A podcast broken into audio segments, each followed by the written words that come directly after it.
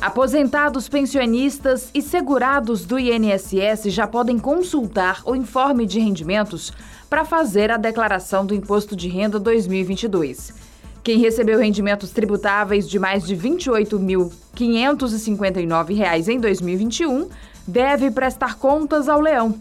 Na prática, é obrigado a declarar no ano calendário 2021 quem teve rendimentos mensais acima de R$ 2.379. O valor é válido para o recebimento de salários, aposentadorias, aluguel de imóvel ou pagamento por trabalho autônomo. Outras regras incluem recebimento, por exemplo, de fundo de garantia ou seguro-desemprego. O mercado financeiro aumentou pela sexta vez consecutiva a previsão de inflação para 2022. Segundo projeção do Boletim Focus divulgado pelo Banco Central, o Índice de Preços ao Consumidor Amplo, o IPCA, deve fechar neste ano em 5,56%. Há uma semana, a projeção do mercado era de que a inflação terminasse o ano em 5,5%. Há quatro semanas, a previsão era de 5,15%. Para 2023, o mercado manteve a expectativa da semana passada em relação à evolução do IPCA.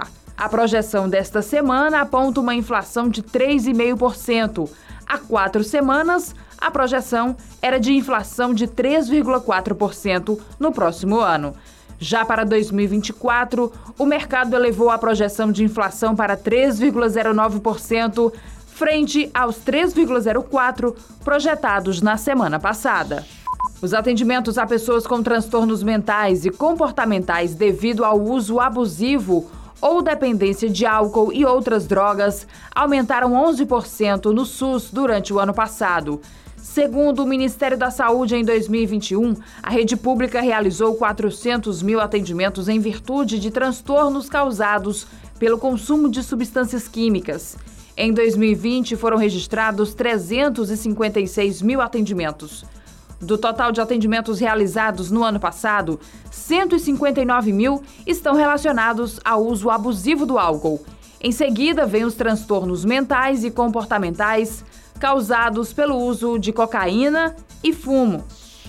Quem utiliza o aplicativo Uber agora tem uma nova ferramenta disponível. A empresa liberou o número de estrelas dadas pelos condutores aos passageiros. A nova funcionalidade está disponível desde o último dia 17. Os usuários só tinham acesso a uma média da nota. Essa média era computada desde o início do aplicativo. O aplicativo também apontou que o usuário no Brasil tem média de 4,88 estrelas. A função está disponível na versão atualizada do aplicativo tanto para iPhones como para celulares Androids.